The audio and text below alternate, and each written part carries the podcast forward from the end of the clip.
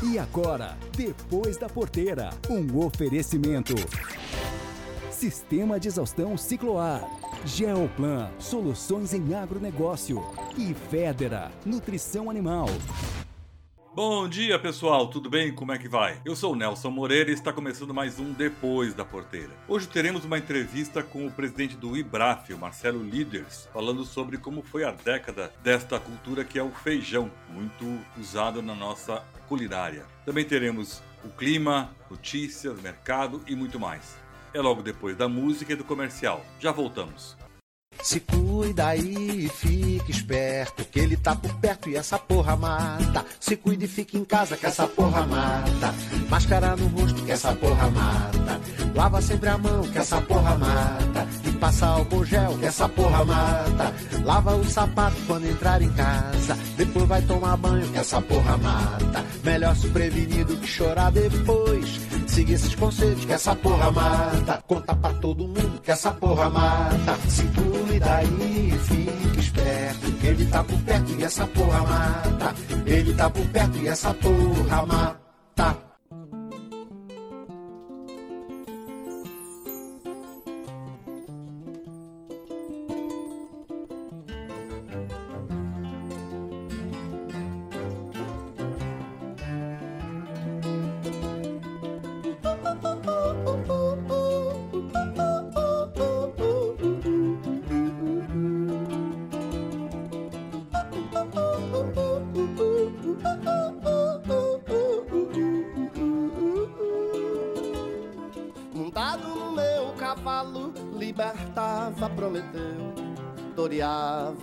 Minotauro, era amigo de Teseu, viajava o mundo inteiro, nas estampas eu calol, a sombra do abacateiro, Ícaro fugia do sol, subia o Monte Olimpo, ribanceira lá do quintal, mergulhava até Netuno, no oceano abissal, São Jorge ia pra lua, lutar contra o dragão.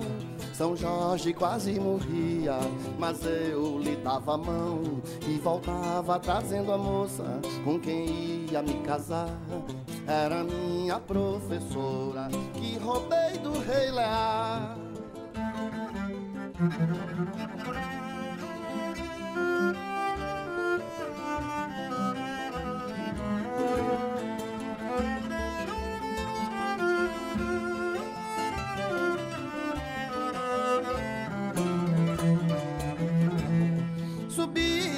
Monte Olimpo, ribanceira lá do quintal E mergulhava até Netuno no oceano abissal. São Jorge ia pra lutar contra o dragão. São Jorge quase morria, mas eu lhe dava a mão E voltava trazendo a moça com quem ia me casar. Era minha professora que roubei do rei Lear. Montado no meu cavalo eu libertava Prometeu Toreava o Minotauro. Era amigo de Teseu Viajava o mundo inteiro. Nas estampas eu calol A sombra do abacateiro. Ícaro fugia do sol Subia o Monte Olimpo Ribanceira lá do quintal E mergulhava até Netuno No oceano abissal. São Jorge ia pra lua Lutar contra o dragão. São Jorge quase morria Mas eu lhe dava a mão E voltava trazendo a moça Com quem ia me casar. Era minha professora Que roubei do rei Lear Montado no meu cavalo Conversa na varanda. Bom dia, pessoal. Tudo bem? Como é que foi a semana? Gente, hoje nós estamos aqui com o Marcelo Liders, que é o presidente do Instituto Brasileiro do Feijão, o IBRAF, e nós vamos conversar também fazendo uma análise de como foi a década de 2011 2020 para o setor do feijão. Como é que está a cultura, como é que foram os preços, importação, exportação, mercado e também uma perspectiva para frente. Bom dia, Marcelo, tudo bem? Bom dia, Nelson. Um prazer estar aqui com você. Marcelo, vamos lá. Como é que foi essa década para o setor de feijão? Como é que é a cultura do feijão hoje no Brasil? Olha, foi uma década muito interessante por vários aspectos, né? O primeiro aspecto é que o feijão veio, ao longo desse período, deixando de ser um produto em si acabado para se transformar numa matéria-prima, não só no Brasil, mas no mundo também. Então mudou é, radicalmente a forma de olhar o feijão. O feijão que nós tínhamos como um alimento praticamente de países mais pobres, menos privilegiados, né? Sempre tivemos orgulho de que o feijão é o prato que simboliza a gastronomia nacional, né? Representa a gastronomia nacional, mas nós não tínhamos muito bem uma noção do que era o feijão no mundo. E, entre outros fatos que aconteceram nessa década, em 2016, a FAO acabou comemorando durante o ano de 2016 como Ano Internacional dos Pulses. Então, os pulses são as leguminosas secas, onde nós temos o nosso pulse principal, feijão, os feijões, que são vários, a lentilha, ervilha e grão de bico também. Então foi um período muito interessante pela percepção que se tem hoje do tamanho desse mercado no mundo. É um mercado de aproximadamente 17, 18 bilhões de dólares no mundo. Nós temos aí a possibilidade do Brasil não somente ser um player importante em commodities, como vem sendo, né? mas também se espera que o Brasil seja um grande player nos pulses e especificamente no feijão, que é onde nós colocamos mais empenho da pesquisa e mais tecnologia. Então, tendo um olhar macro, eu diria que foi um período espetacular, onde o Brasil saiu de um, um observador do mercado internacional de feijões para começar a trabalhar alguma coisa, trabalhar alguma coisa de exportação. Para poder exportar, Nelson, o que é que nós do setor começamos a observar? Não adiantava nós imaginarmos o Brasil presente no mercado mundial exportando feijões, no entanto, deixar o nosso mercado aqui sem um atendimento, né? sem atender a nossa demanda aqui. E para isso nós tínhamos que entender melhor o que é que nós poderíamos fazer para apoiar um aumento de demanda, que é algo que, por exemplo, o Ministério da Saúde coloca como um objetivo a ser alcançado. Por quê?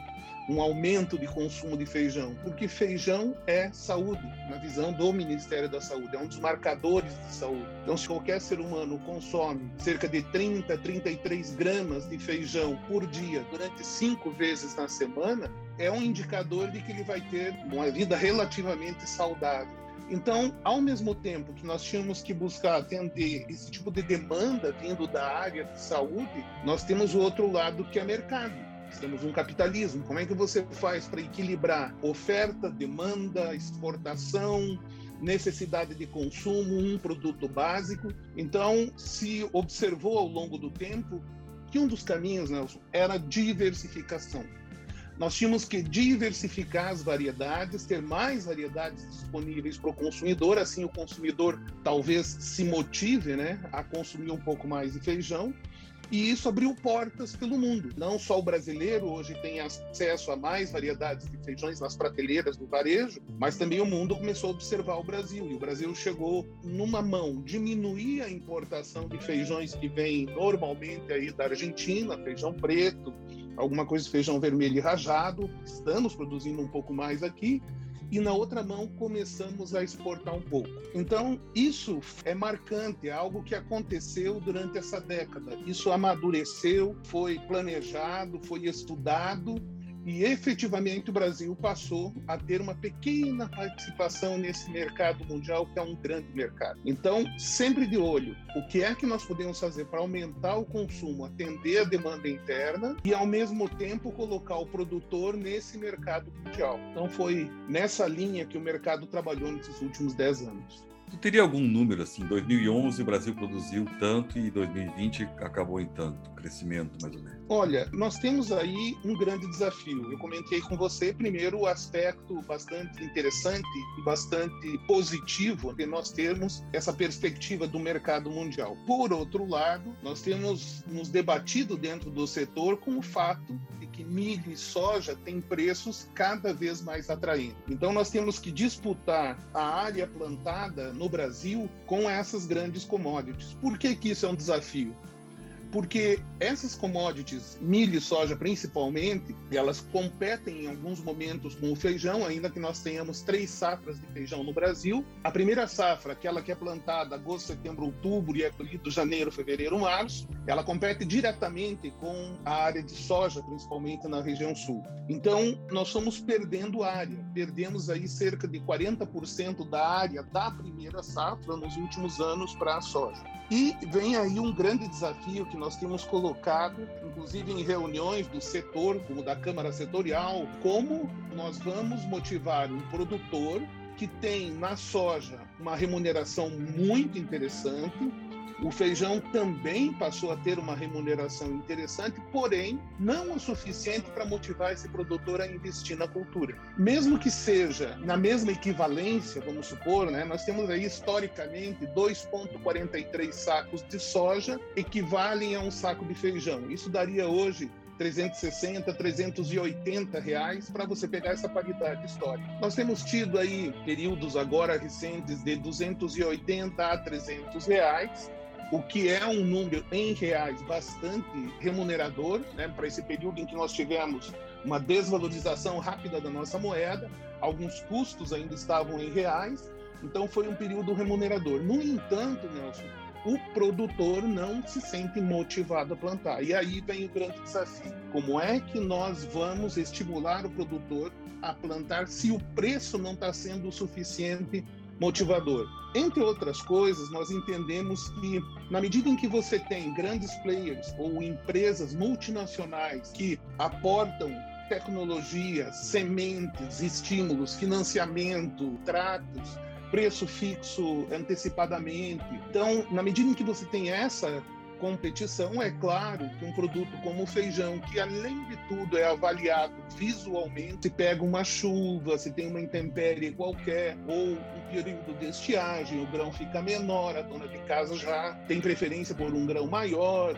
Então, nós temos aí diversos senões para ir acertando ao longo dos próximos anos.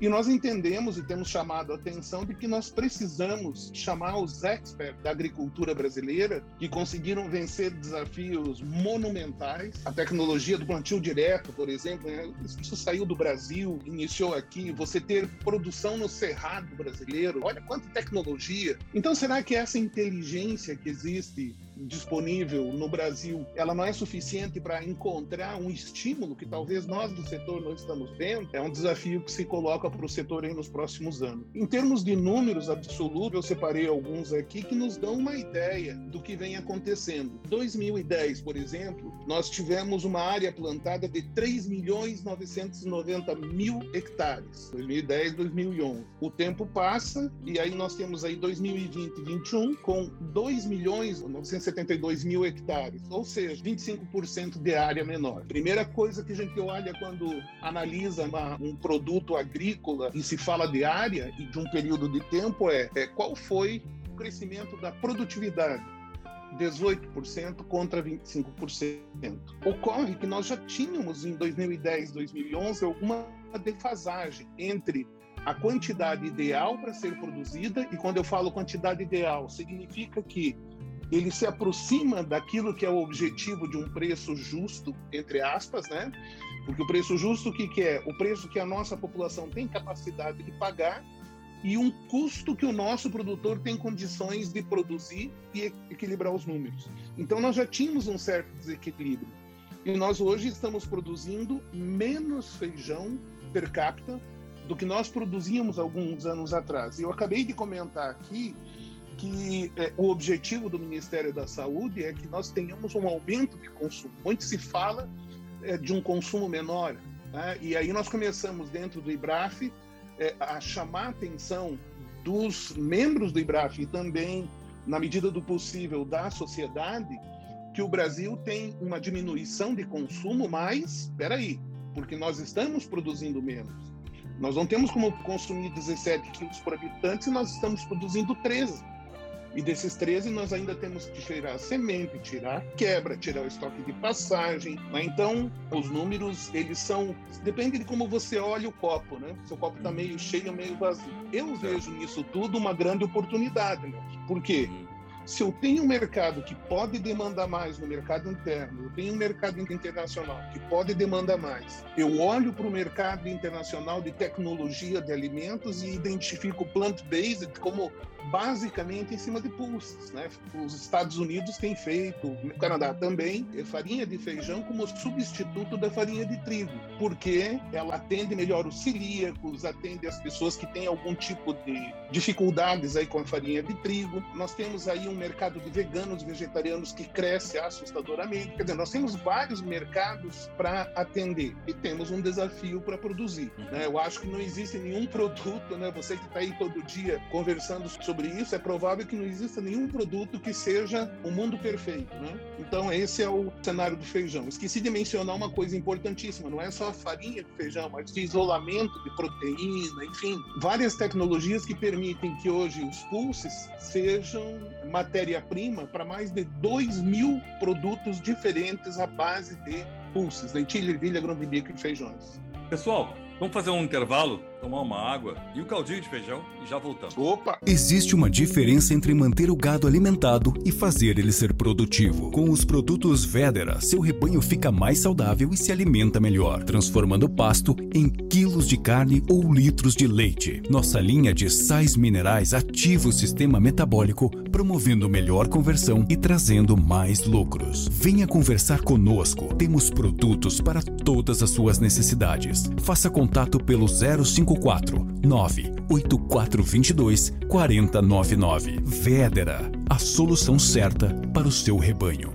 Gente, vamos voltar aqui nossa conversa com o Marcelo Líderes, que é do IBRAFIO, Instituto Brasileiro do Feijão. Marcelo, só para a gente ter um registro, quanto é que está uma saca de feijão hoje no mercado, ao produtor? Nós temos uma saca de feijão preto ao redor de 270 reais, uma saca de 60 quilos. FOB produtor no Paraná, que é onde tem é, colheita nesse momento de feijão preto. Nós temos um feijão carioca entre 280 a 300 reais. É um período que a gente veio agora de uma safrinha é, que foi prejudicada em termos de volume. Então esse é o feijão carioca, que é 60% da produção nacional é de feijão carioca.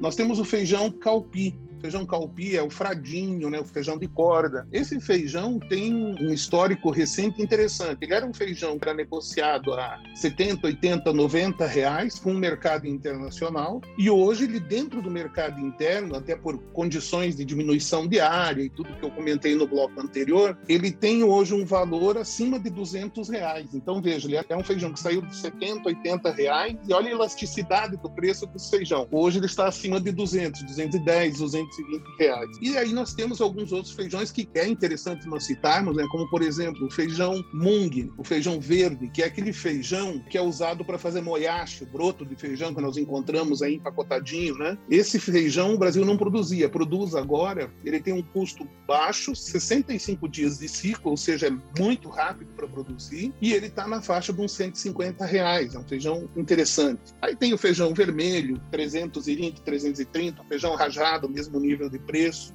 Nós temos aí pelo menos umas 10 principais variedades de feijões hoje no Brasil sendo produzidas. E dos principais, o custo de produção é quanto? 70% desse valor? 40%? Olha, agora estamos vivendo aí uma transição nos custos, né? um aumento dos custos em dólar, então provavelmente essa próxima safra vai ter um custo bem maior, mas ele deve ficar ao redor de 60% a 70% o custo. Ok. Tem aí uma, uma variação. Se nós tivermos essa queda de produção, que não é uma coisa ruim pela tua visão, ao mesmo tempo nós temos um aumento populacional no Brasil alguém deixou de comer feijão, ou por opção, ou porque não tem recurso financeiro. O feijão ainda é um item controlado pelo governo como cesta básica ou não?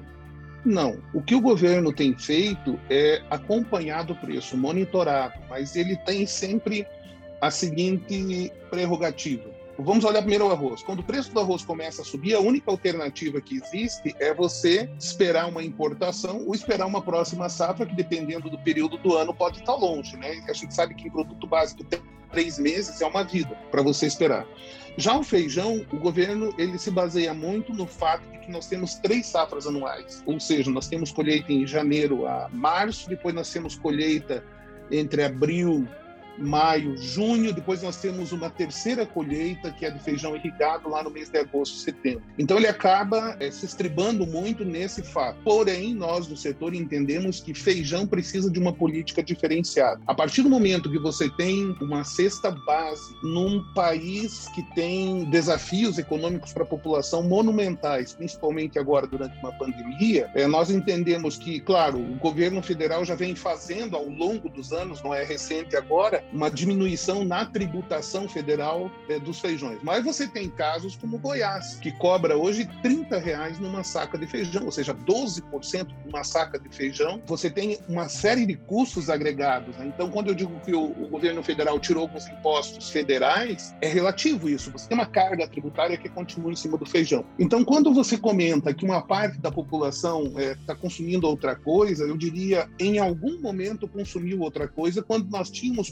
proteínas animais com preços razoáveis. O feijão, que era recentemente a proteína mais barata, está subindo de preço. Né? E nós observamos o mercado mundial de soja, milho, né? hoje ainda deu um repique no preço da soja bastante importante. Isso nos preocupa, porque cada vez que você tem um aumento na soja, você vai ter um aumento no feijão. Por quê? Porque vai se produzir menos feijão. E não é só no Brasil, é no mundo. Então é uma situação bem desafiadora. Pessoal, tomando mais um café e mais um caldinho de feijão, dá uma respirada, já voltamos. A Climatempo é a principal parceira do produtor rural quando o assunto é planejamento e rentabilidade no campo. Com o AgroClima Pro, você pode consultar relatórios, previsões para até seis meses e acompanhamento da chuva em tempo real. Tudo isso de onde você estiver. Monitore a sua fazenda talhão por talhão, otimize o seu plantio e planeje a sua safra para ter mais produtividade. Acesse agroclimapro.com.br. Clima Tempo, a Storm Dew Company. Gente, vamos conversar aqui de novo com o Marcelo Líderes. E qual seria a política? Pagar mais, subsidiar uh, exportação, diminuir custo? Como é que seria para aumentar a produção de feijão? E hoje ele é produzido mais em que estados? Quais são os líderes de mercado? Os dois líderes aí que têm 40%, 45% é o Paraná e Minas Gerais, que trabalham muito dividindo isso aí, né? O que, que é desafiador? A experiência mostra que quando o governo fez estoques estratégicos, isso parecia ser interessante. Nós que atuamos dentro do setor, né, nós víamos assim, não era o ideal. O estoque estratégico, cada vez que acontecia um leilão da Conab, o preço explodia. Né? O preço acabava subindo mais. Por quê? Você tem um mercado que é demandante de, de produto. Então, finalmente, depois da morosidade de toda a burocracia federal, vai ter um leilão, então vão disponibilizar. Você tem ali muitos compradores, não tem um volume suficiente para atender. Das outras alternativas, tem um preço mínimo, significa que em algum momento o governo vai comprar. Estimular o produtor somente com preço, né? alguém tem que bancar isso. Nós entendemos que o, o, governo tem que ficar como o gerenciador das políticas a serem desenvolvidas, chamar a iniciativa privada, porque você tem cada vez mais papéis do agro que podem financiar essa produção. Então, nós acreditamos que o governo precisa induzir, precisa trabalhar que esses papéis possam remunerar a área privada, onde você tem dinheiro em fundos pelo mundo afora procurando rentabilidade ainda um custo baixo, né? os juros ainda mundiais são baixos para isso. Então, onde você captaria, teria um papel que é o equivalente a armazéns gerais, não armazéns necessariamente do governo, e ele faria o gerenciamento, a arbitragem desse, desse mercado. Talvez dessa forma nós teríamos condições. O que, que é interessante é envolver, na medida do possível, esses players do mercado né? Você tem players grandes hoje que no Brasil não trabalham com feijão, mas em outros países trabalham. Então vamos incentivar que eles trabalhem na exportação, porque exportação significa uma válvula de escape para a produção nacional. Como é que você vai dizer para um produtor para ele gerar excedente se ele não tem o que fazer com feijão daí? E se ele produz e daí não tem quem compre? A, a exportação também cabe nesse cenário, né? Nós já tivemos um cenário de como é que está. Foi rentável para o produtor nesse período? Foi. Nos últimos 10 anos, eu citaria talvez um ano em que a produção não foi tão rentável. E aí nós temos o quê? Nós temos produtores cada vez mais profissionais no feijão. Ou seja, eles plantam, por uma questão de rotação de cultura, eles podem né, já incluir para daqui dois anos, já tem previsto o plantio do feijão. Foi remunerador. Média, quando nós pegamos média de cinco anos, por exemplo, sim, foi tem sido remunerador. Tendência para o mercado externo. A princípio era a nossa visão também, porque quando a gente olha a necessidade de estímulo à produção, como é que eu vou incentivar o produtor a gerar excedentes se ele não tem a garantia de que alguém vai comprar? Então, na medida em que nós diversificamos, e isso tem acontecido, o produtor brasileiro tem hoje produzido mais feijões rajados, feijão mung que eu citei há pouco para fazer o moyashi, azuki que é para lá para os orientais, feijões que vão para os árabes, como feijão calpi, na medida em que ele vai identificando que esses feijões são rentáveis, ele começa a produzir mais. Ele primeiro vende no Brasil porque é um mercado mais fácil, você tem consumidor na porta. Quando é que você vai exportar? Quando você tem excedente. E a tendência do mercado internacional é muito boa. Daqui para frente, qual é a tua visão? 2021 para frente. Olha, o que nós entendemos é que precisamos que o governo passe a fazer esse tipo de, de gerenciamento, né, de, de ajudar a iniciativa privada a, a ela se é, organizar para produzir feijões diferentes, ver o plant-based, vamos falar em português bem claro, né? a proteína das plantas, né? Isso é, uma, é algo fantástico e algo que o Brasil vai participar cada vez mais. Então, diversificação, mercado internacional crescendo, formas de consumo diferentes, a percepção do produtor e da pesquisa nacional de que existe um mercado mundial eu acredito que esse setor vai trazer bons resultados. E aí nós chegamos no feijão, seja para o Brasil ou seja para o mundo. Bom, nós conversamos com o presidente do Instituto Brasileiro do Feijão, Marcelo Líderes, e eu agradeço realmente a tua presença, mostrando o cenário do feijão passado e daqui para frente. Eu espero que a gente possa ter outras conversas adiante, falando do setor, e realmente um grande abraço. Obrigado. Foi um prazer, obrigado, Nelson, que foi uma oportunidade de falar do feijão, é um grande prazer para nós.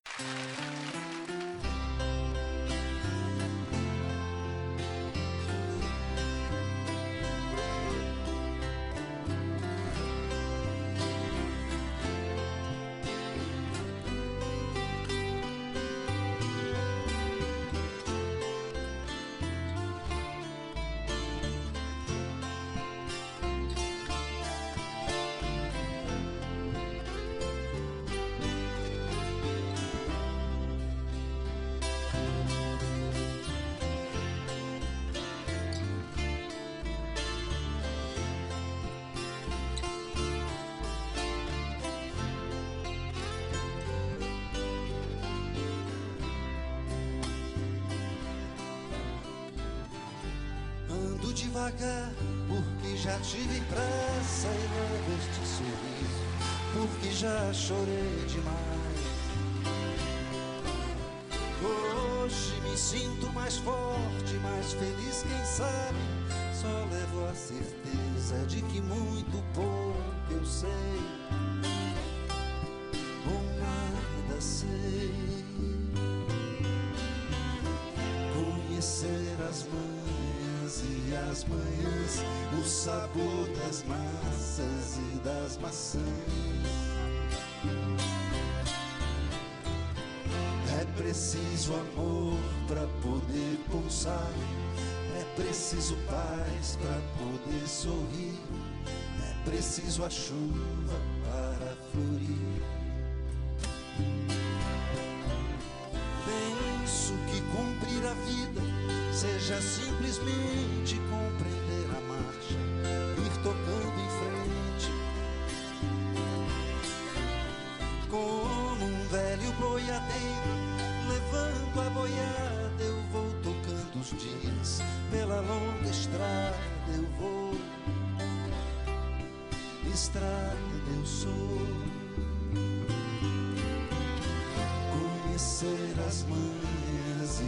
as manhãs o sabor das massas e das maçãs.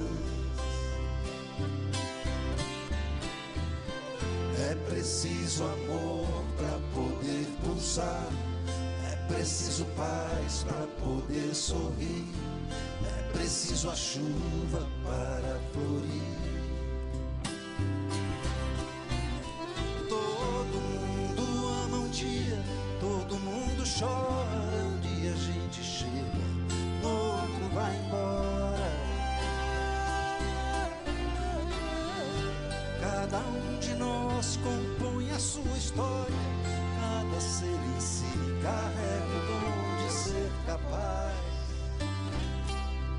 ser feliz.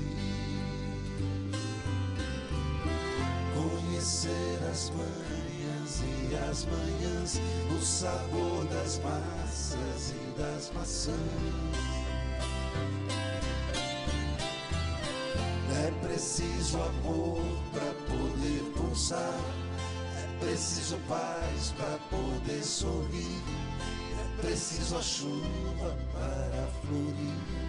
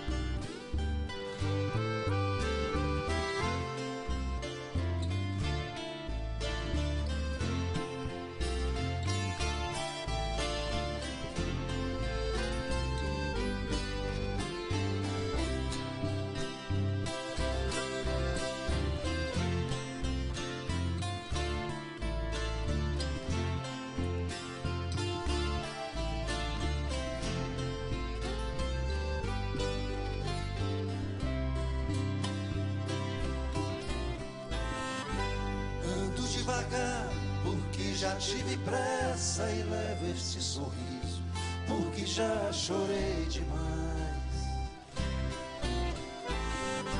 Cada um de nós compõe a sua história, cada ser em si carrega o dom de ser capaz e ser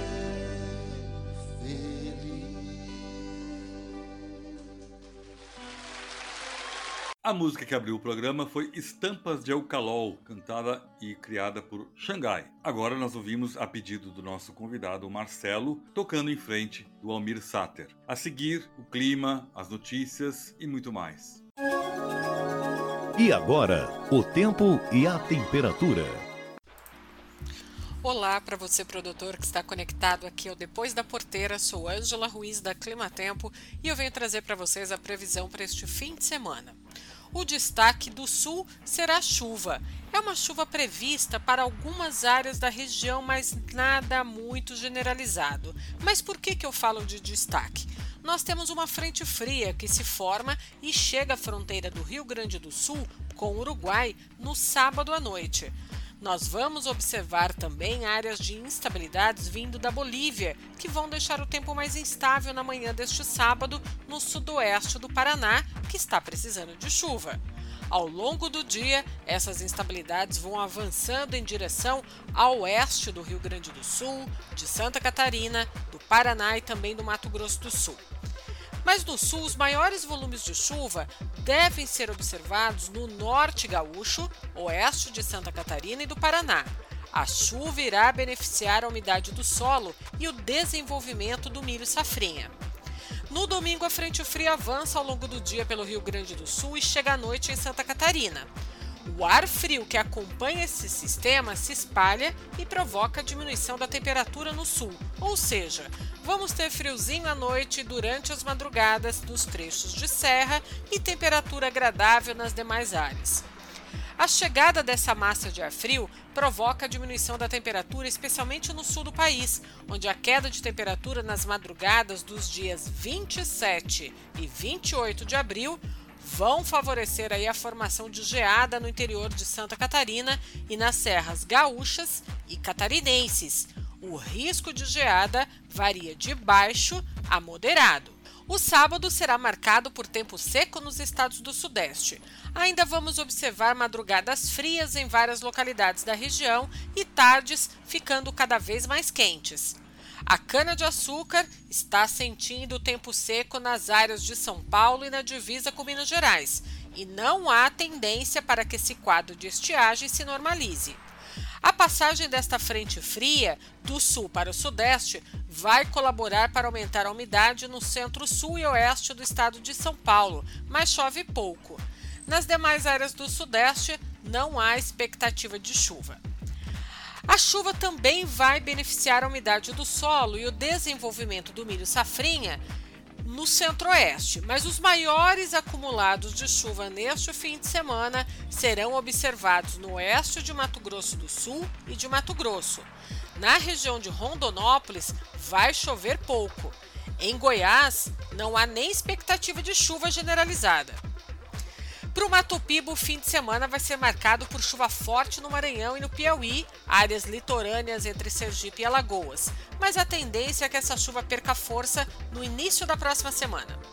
Na Bahia também não há expectativa de pancadas isoladas, generalizadas nas áreas produtoras. Porém, há condições para pancadas de chuva, aquelas de fim de tarde ou no início da tarde, acompanhadas de raios, mas que vão favorecer a umidade do solo. A tendência é que nessa segunda-feira as nuvens fiquem mais carregadas no Matopiba e as pancadas aconteçam com raios a partir da tarde. Mais detalhes sobre a previsão para a sua região você encontra no www.climatempo.com.br. Eu vejo você na semana que vem. Até lá! E agora, vamos a um giro da notícia. Giro da notícia. A primeira etapa da campanha nacional de vacinação contra a febre aftosa de 2021 começa no dia 1 de maio. Deverão ser vacinados bovinos e bubalinos de todas as idades. Ao todo, espera-se imunizar cerca de 170 milhões de animais. As vacinas devem ser adquiridas nas revendas autorizadas e mantidas entre 2 e 8 graus Celsius durante todo o processo de aquisição, transporte até o momento da aplicação na fazenda. Além de vacinar o rebanho, o produtor deve também declarar ao órgão de defesa sanitária animal de seu estado. A declaração deve ser realizada de forma online ou presencial nos postos designados pelo Serviço Veterinário Estadual nos prazos estipulados. Em caso de dúvidas, a orientação é procurar o órgão de defesa sanitária animal de seu estado. Reportagem Poliana Fontinelli. Mais de 150 representantes de cooperativas agropecuárias do Rio Grande do Sul participaram de uma reunião para debater alternativas que aumentem a produtividade gaúcha. O encontro promovido pela FECOAGRO RS discutiu oportunidades e desafios para o Estado e para Santa Catarina ampliarem o número de safras anuais, hoje defasado em relação ao restante do país.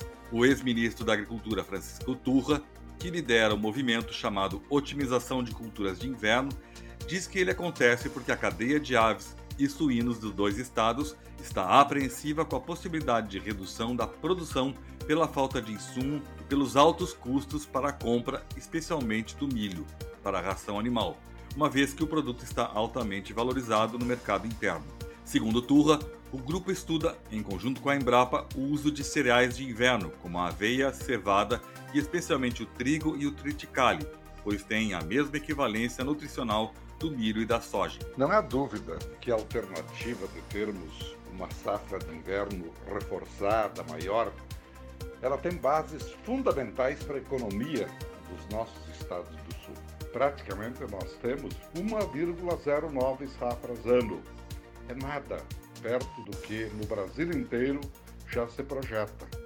Duas safras, em algumas regiões até três safras e consórcio com floresta. Há um detalhe importante: a conversão alimentar com alguns dos cereais de inverno é tão boa quanto a conversão alimentar de farelo de soja com milho. Tendo esse embasamento, nós estamos lançando uma campanha para termos grãos disponíveis também para a alimentação animal. Reportagem Nelson Moreira. Foi realizado nos últimos dias o primeiro registro de cédula de produto rural, a chamada CPR, para o mercado do arroz de forma totalmente digital. Essa negociação ocorreu entre a corretora gaúcha Renato e a cooperativa também gaúcha Cotricel, com 3.625 toneladas de arroz a granel. Operação feita para efetuar o pagamento de um produtor rural com a cooperativa. Por meio dela, ele se compromete a realizar a quitação de um pagamento com uma entrega parcelada de arroz iniciando agora em 2020. 2021. Esse trâmite, ele durou menos de cinco minutos, foi feito de maneira muito rápida por meio da Bolsa Brasileira de Mercadorias. Isso porque ela possui link direto com a B3. Existe uma resolução 4870 de 2020 do Conselho Monetário Nacional que define a obrigatoriedade do registro de CPR em entidade autorizada pelo Banco Central do Brasil com valor acima de um milhão de reais. Sara Kirchhoff, da Bolsa Brasileira de Mercadorias, especial para o Depois da Porteira. As exportações do agronegócio do país superaram o valor de 11 bilhões e meio de dólares no mês de março. É a primeira vez que as vendas no mercado internacional superam a marca de 10 bilhões de dólares no mês desde 1997. Em comparação com o mesmo período de 2020, as exportações de produtos agropecuários tiveram alta de quase 30%. Os dados são do Ministério da Agricultura, Pecuária e Abastecimento. A soja foi o produto que teve o melhor desempenho nas vendas do mês, com arrecadação superior a 1 bilhão e meio de dólares no mercado internacional. A venda de carnes no exterior também superou 1 bilhão e meio de dólares, alta de 16% em comparação ao ano passado. Apenas as carnes bovinas lucraram mais de 700 milhões de dólares em março a China foi o país que mais comprou carnes do Brasil no mês passado. A venda do açúcar brasileiro no mercado internacional teve aumento de quase 40% em março, gerando mais de 630 milhões de dólares de receitas. O valor representa cerca de 50% de alta nas vendas em comparação a março de 2020. Por outro lado, as importações do agronegócio brasileiro tiveram aumento de 4,5%, passando de 1 bilhão 200 milhões de dólares gastos em março de 2020 para 1 bilhão 300 milhões de dólares este ano. No mercado interno, a saca de 50 quilos do açúcar cristal acumula alta de quase 4% em abril, sendo comercializada a pouco mais de 108 reais. Já a arroba do boi gordo registra queda no preço de 1% nos últimos 30 dias, sendo vendida em São Paulo por 312 reais. Reportagem Cristiano Gorgomilos. De acordo com o levantamento do Centro de Estudos Avançados em Economia Aplicada, CPEA USP, os gastos com defensivos na cultura do algodão correspondem a 27% do custo total de produção. Por esta razão, ter um planejamento da logística e principalmente do estoque de produto, tanto pela quantidade quanto pelo tipo e preço, pode ser decisivo para um efetivo controle da praga e, por consequência, redução de perdas e de lucro da lavoura. Para o diretor executivo da Check Plant, empresa proprietária do software de gestão Farmbox, André Cantarelli, a produção rural hoje está se transformando rapidamente em uma atividade empresarial, não importando o tamanho da área. Por conta disto, o produtor vem investindo na compra de aplicativos que agilizem a gestão das várias atividades da fazenda. Segundo ele, um dos setores importantes é o controle de estoque de defensivos agrícolas. Cantarelli afirma que com este aplicativo, o gestor da fazenda tem acesso a relatórios úteis no trabalho de administração sobre a movimentação constante do estoque dos insumos. Ele diz ainda que o software é capaz de deixar o trabalho na fazenda mais simples e ágil. O produtor ter o controle do estoque, dos insumos que ele tem disponível para utilização, é um fator muito importante para o sucesso de uma lavoura. E o produtor sempre saber o que, que ele tem disponível no, no armazém é realmente muito importante.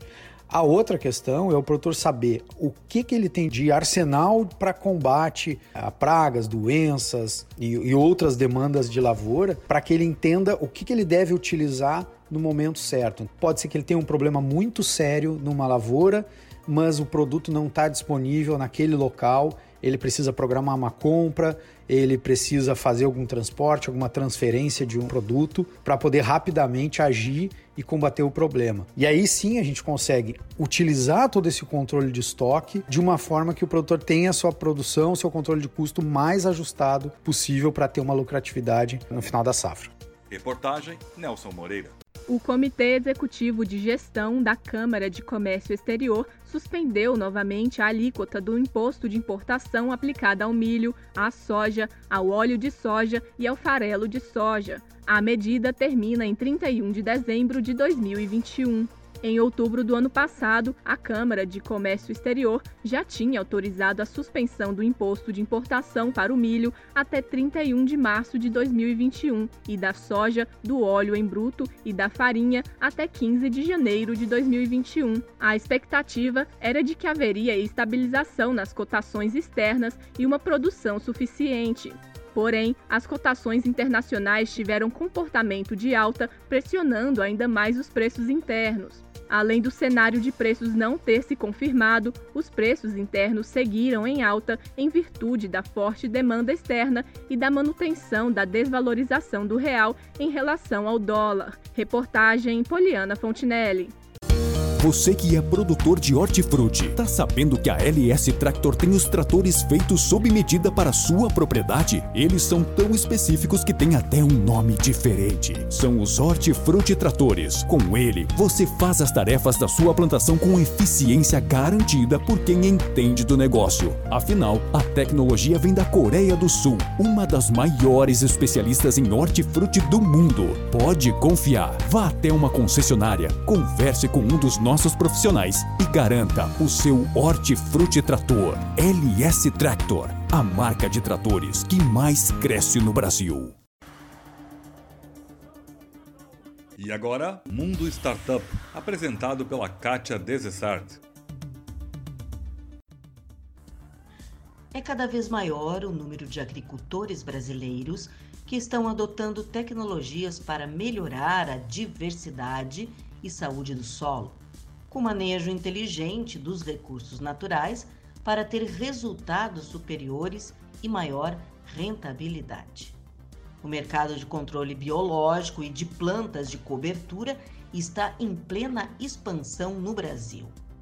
Para o engenheiro de produção Davi Ma, CEO da startup Renova Agro, há um anseio por parte dos produtores de usarem novas ferramentas que tragam um melhor equilíbrio biológico de seu sistema de produção em função da apreensão contínua de pragas e doenças. E no caso do controle biológico, há um potencial de crescimento acima de 25% ao ano. A postura na agricultura regenerativa é vista como essencial para o agronegócio brasileiro atender à mega tendência mundial por alimentos que contemplem o anseio das pessoas cada vez mais preocupadas com saúde, bem-estar e longevidade. O Brasil continuará se destacando como um celeiro global de alimentos pelo seu enorme potencial produtivo. O que se vê hoje é que as tecnologias de manejo sustentável do sistema solo-planta trazem grandes benefícios para impulsionar a produção. Por outro lado, os custos de produção estão em constante crescimento e que qualquer aumento de produtividade e produção só se sustenta se as margens de lucro forem viáveis para o produtor. Novas tecnologias de manejo trazem possibilidades de alcançar uma melhor produção com custos menores, o que está associado ao desenvolvimento de estratégias de manejo preventivo e não meramente corretivo. Nos últimos anos, várias tecnologias vêm sendo desenvolvidas para atender esse modelo de produção. Com investimentos em torno de 3 milhões nos últimos anos, a Renova Agro desenvolveu blends de plantas de coberturas para atender não só agricultores, como também pecuaristas, que atuam no controle de nematóides, de plantas daninhas, ou supressão de invasoras, silagem de nutrientes, decompactação e redução de doenças do solo. É feita uma criteriosa seleção das melhores espécies em consonância com o diagnóstico específico das condições agroecológicas dos solos, para daí desenvolver formulações diferenciadas de, para atender às necessidades de cada propriedade. Essa é uma nova tecnologia que entrega o melhor custo-benefício em sementes de plantas de cobertura para fomentar a biodiversidade e sustentabilidade dos sistemas de produção. Kátia Desessari, este é o Mundo Startup, especial para o Depois da Porteira. Volto na próxima semana. Depois do intervalo, quando ouviremos Codinome Beija-Flor, apresentado por Luiz Melodia, teremos as informações do mercado e os comentários. Já voltamos. Prevenir e solucionar os problemas na armazenagem, o sistema cicloar de exaustão, aeração e iluminação contribui para a manutenção da qualidade dos grãos. O exaustor conta com um inovador sistema luminária que proporciona redução de custos de energia, menor perda de peso da massa do grão e eliminação da condensação. Proteja sua safra e aumente seus lucros. O Cicloar Exaustão Aeração garante a qualidade dos grãos armazenados.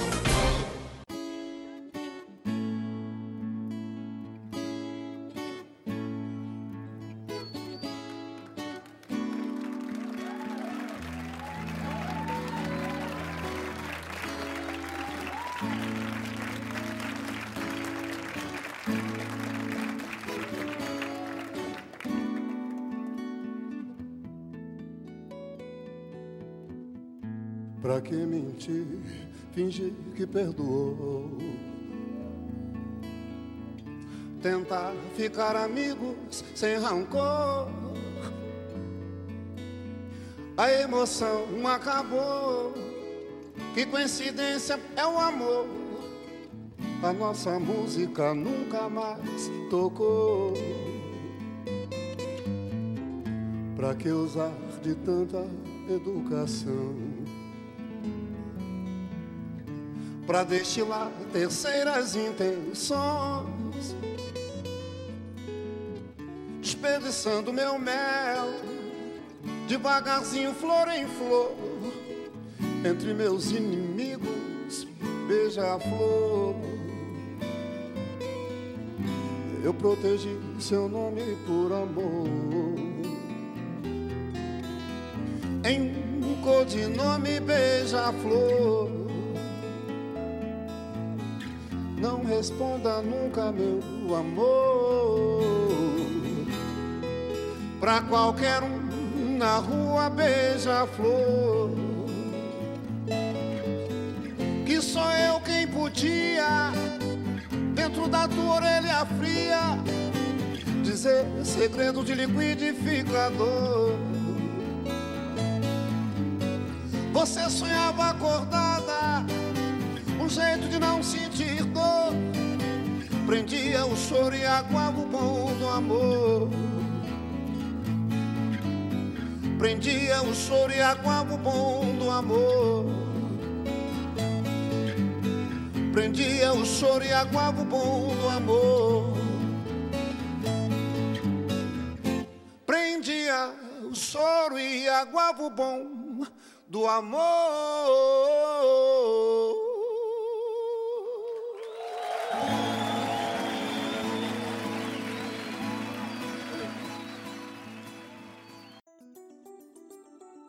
Soja, milho, boi gordo, preço do leite. Vem aí as informações do mercado agropecuário. Semana de fortes altas na Bolsa de Chicago para a soja, que encerra o pregão desta sexta-feira, dia 23 de abril, cotado a 15 dólares e 39 centes por bushel no contrato maio, com 6,5 pontos de alta, somando nove sessões consecutivas de alta. Hoje, na maior parte do dia, os preços recuaram por um movimento de realização de lucros, a conhecida recuperação técnica. Mas os fundamentos continuam dando sustentação para que os preços se mantenham firmes, com suporte para altas. E o dia fechou novamente com cotações em alta. Os motivos continuam sendo demanda aquecida e aperto nos estoques americanos e globais. Agora, o mercado monitora o clima nos Estados Unidos e as baixas temperaturas estão dificultando o desenvolvimento inicial do plantio, o que também contribui para o fator altista. Além disso, temos uma safra brasileira que, apesar de grande, já tem grande parte do seu volume negociado. Dólar na semana encerra com queda de 1,54%, cotado a 5,49. Muito importante o acompanhamento diário das informações que impactam o mercado da soja. E para isso, tu também pode contar conosco. Além de fazer os melhores negócios com todo o acompanhamento que você precisa e merece. Nos mande uma mensagem para o número 054 99922 2121 e receberá nossos informativos sobre o mercado da soja. Nos siga nas redes sociais, Franciele Link e Moeda da Terra, especialmente para o programa Depois da Porteira. Um abraço a todos.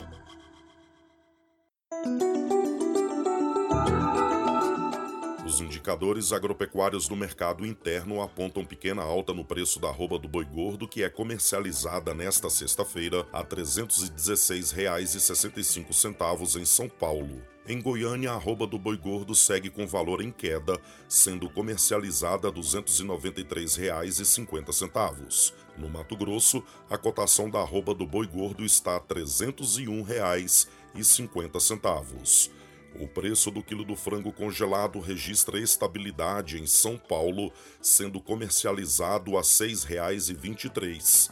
O quilo do frango vivo é vendido a R$ 4,80 no Paraná, 4,30 no Rio Grande do Sul e a R$ 3,30 em Santa Catarina. A carcaça do suíno é negociada a R$ 11,87 o quilo em São Paulo. No Mato Grosso, o quilo da carcaça suína é vendido a R$ 9,70. O quilo do suíno vivo está cotado a R$ 7,90 em Goiânia, R$ 7,00 no Paraná e a R$ 5,80 em Santa Catarina. Os valores são do canal Rural e Cepeia. Reportagem Cristiano Gorgomilos.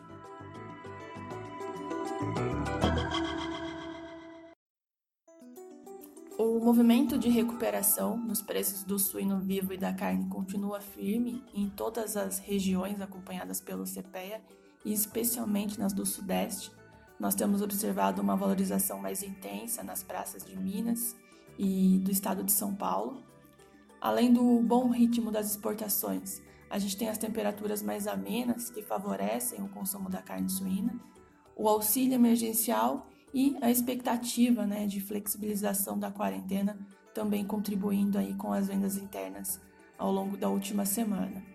E com as recentes altas, os preços do animal vivo em algumas praças voltaram, inclusive aos patamares observados em novembro de 2020 e no caso da carne em janeiro deste ano. No mercado de frango, o movimento ele é bem similar também. Os preços da carne de frango elas continuam em alta, essa sustentação ela vem do aquecimento nas vendas da proteína no mercado interno, que por sua vez também está atrelado a flexibilizações das medidas restritivas impostas por muitas cidades para conter o avanço da pandemia de Covid-19. E assim como para suínos, a gente tem um peso grande das exportações da carne, vem registrando né, um bom desempenho, limitando a oferta doméstica e, consequentemente, reforçando o suporte aos preços internos. Então, ao longo da semana e no mês também, né, se a gente for observar a parcial do mês, os preços do suíno ele vem subindo numa intensidade maior que o frango, mas por ser uma proteína bastante competitiva, as vendas da carne de frango se mantêm numa boa liquidez. Juliana Ferraz, do CPEA, especial para o Depois da Porteira.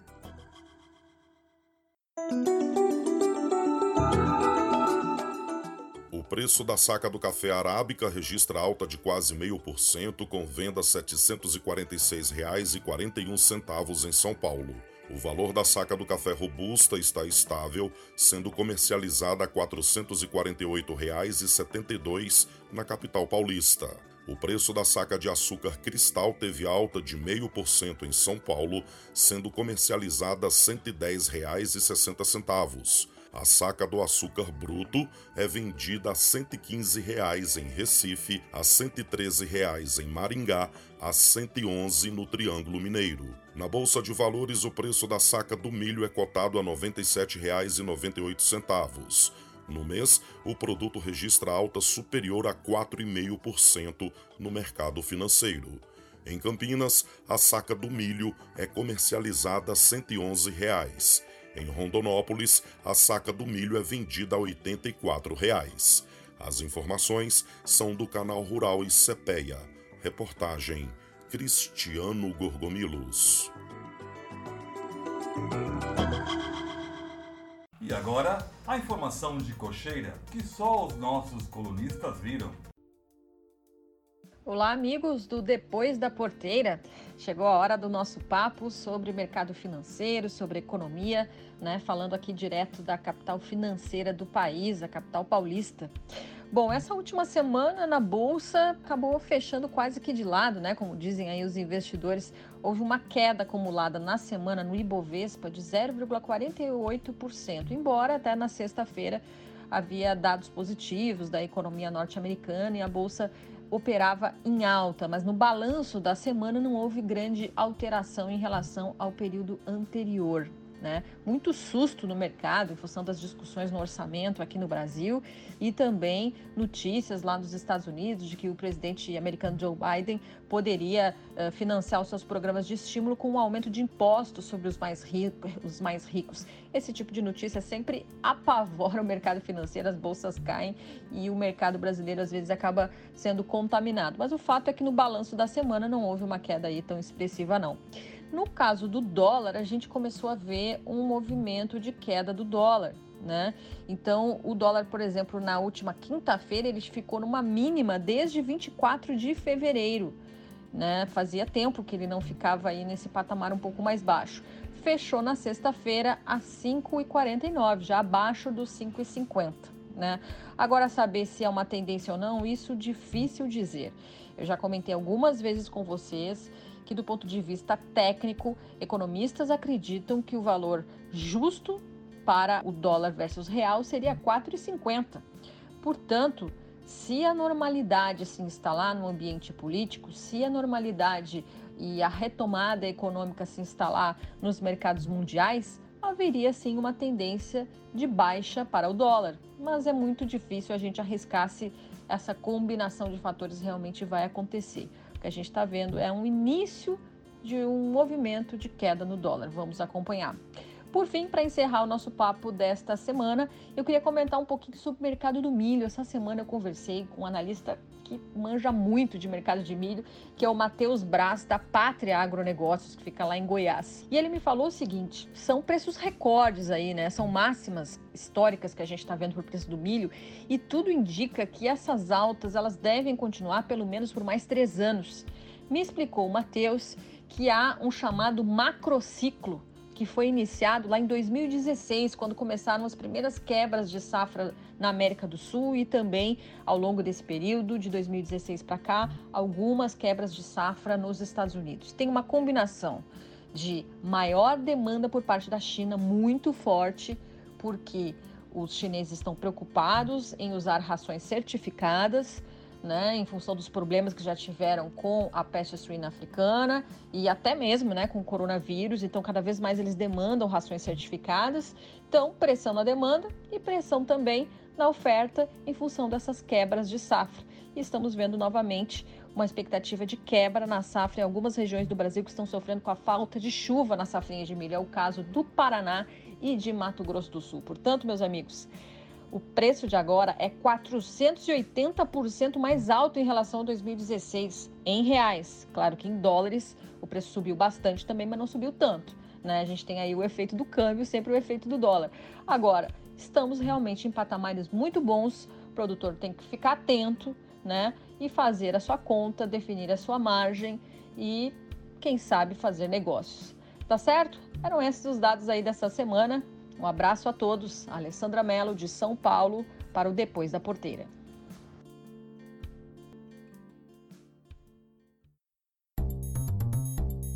Cúpula do Clima. O que vale é negociar entre nações, o resto é piada pronta e fogo amigo. Este é meu comentário de hoje. Tudo está interligado. Precisamos ter uma imagem alinhada com o mercado internacional que carimba o conceito de sustentabilidade e nós brasileiros estamos numa trincheira de fogo amigo e não é de agora, diariamente por causa de política. Enquanto não separarem o que é política dentro e fora do Brasil e o que é evitar boicotes ao Brasil como nação soberana, vamos viver de discursos catastróficos lá fora. Nem tanto ao céu, mas muito menos mergulhar o país no inferno. Tamanho o exagero das narrativas desde a última eleição.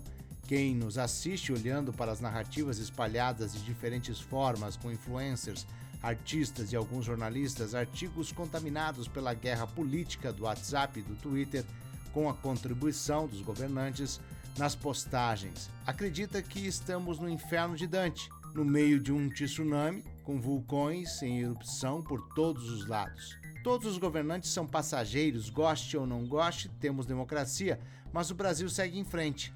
Quando se fala em planos para 2030, quantas eleições teremos pela frente?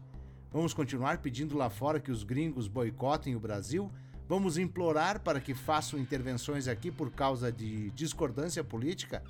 Fala em meio ambiente, da cúpula do clima. A participação do presidente brasileiro na reunião sobre mudança climática foi assunto em todo o mundo. As narrativas polarizadas aqui no Brasil forçam toda hora para que lá fora atropelem o Brasil e coloquem uma faca no pescoço em quem estiver no comando por aqui. O evento organizado pelo presidente americano Joe Biden foi para marcar a retomada da participação dos Estados Unidos nas discussões sobre mudanças climáticas.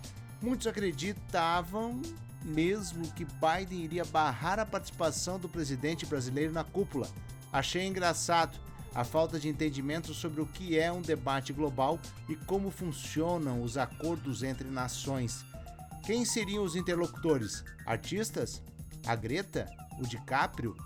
Isso é tão ridículo quanto tirar a soberania nacional. Querem ajudar a isolar o Brasil? Sabendo de novo que governantes são passageiros e estamos falando de 2030? Como ignorar que temos um código florestal que vai avançando?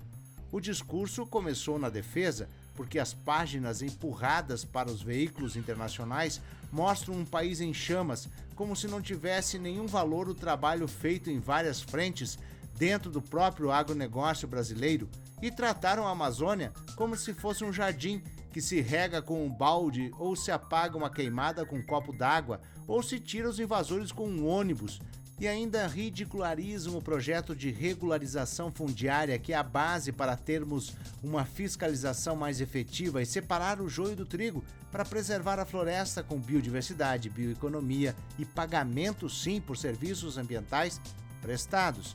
Os fundamentos do Código Florestal Brasileiro são os mais poderosos do planeta e têm etapas para serem cumpridas. Concreto, não é falácia.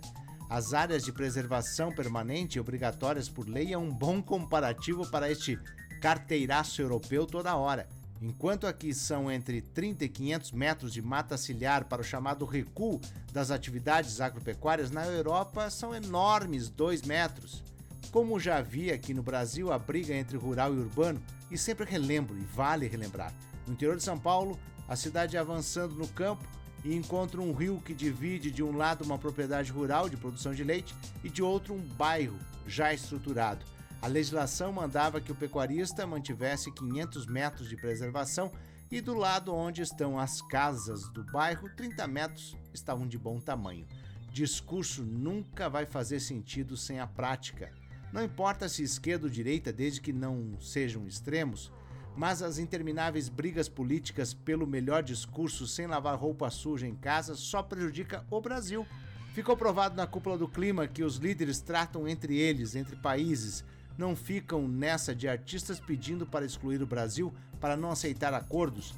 No discurso estavam números porque estamos na defensiva. Sim, temos que falar que representamos menos de 3% das emissões globais anuais. Sim, temos energia solar, eólica, hidráulica, biomassa, biodiesel, programa Renova Bio, a revolução verde de fato, produzindo muito mais com menos recursos, produtividade maior, linhas de crédito como ABC, agricultura de baixo carbono.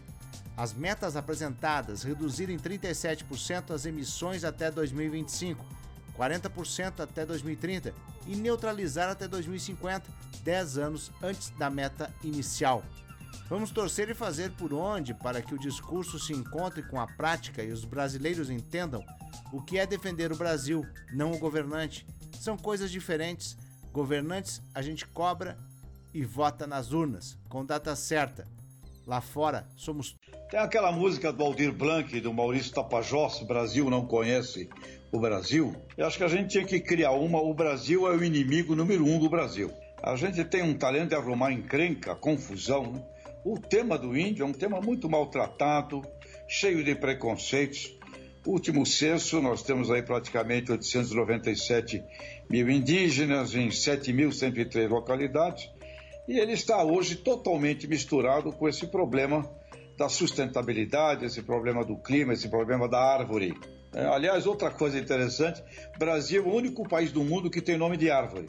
E a gente consegue ser visto como alguém que destrói árvore. E, portanto, temos que aqui uma incompetência no trato dessas, dessas questões. Né? A situação dos índios, assentamento, regularização de terra, é, tudo isso forma esse conjunto em que hoje teve uma bela entrevista agora de manhã com o professor Carlos Nobre, falando sobre o desenvolvimento desse tema e como falta para nós, na verdade, um aspecto racional de tratamento destas questões. E agora, nessa semana, estará lá nos Estados Unidos o presidente Bolsonaro com esse tema na mão. Agora, eu queria provocar aqui os nossos melhores ouvintes, né? O nosso pessoal que tem cabeça para pensar. Imagine, nós temos um agronegócio brasileiro que ele vende para o mundo 100 bilhões de dólares, praticamente de oito commodities, oito commodities para eh, três destinos que representam 80% das nossas vendas, que é a China, maior cliente, a Europa, maior cliente, segundo, Estados Unidos, terceiro maior cliente. Quando você reúne o PIB desses três blocos, significa 57 trilhões de dólares é o tamanho desses nossos clientes. O nosso PIB é de 1 trilhão e 600, ou seja, nós somos 2,1% deles.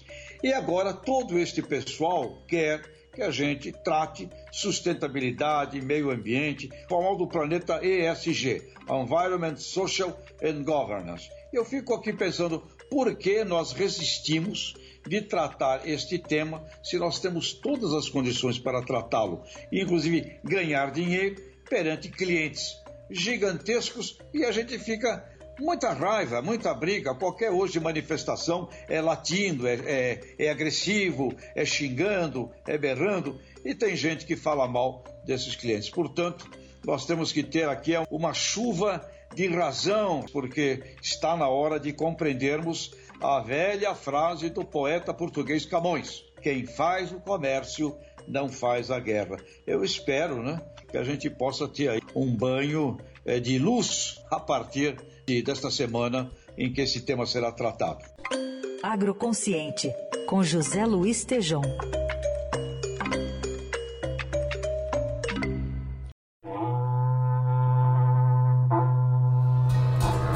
Depois da Porteira vai ficando por aqui, desejando a todos uma ótima semana. A apresentação é de Nelson Moreira e a produção é da Agropress Marketing e Comunicação. Agradeço a todos pela audiência, espero encontrá-los no próximo programa. Um abraço e até lá!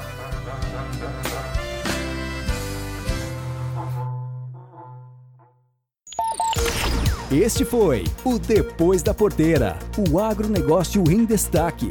Um oferecimento. Sistema de exaustão Cicloar, Geoplan, soluções em agronegócio e Federa, nutrição animal.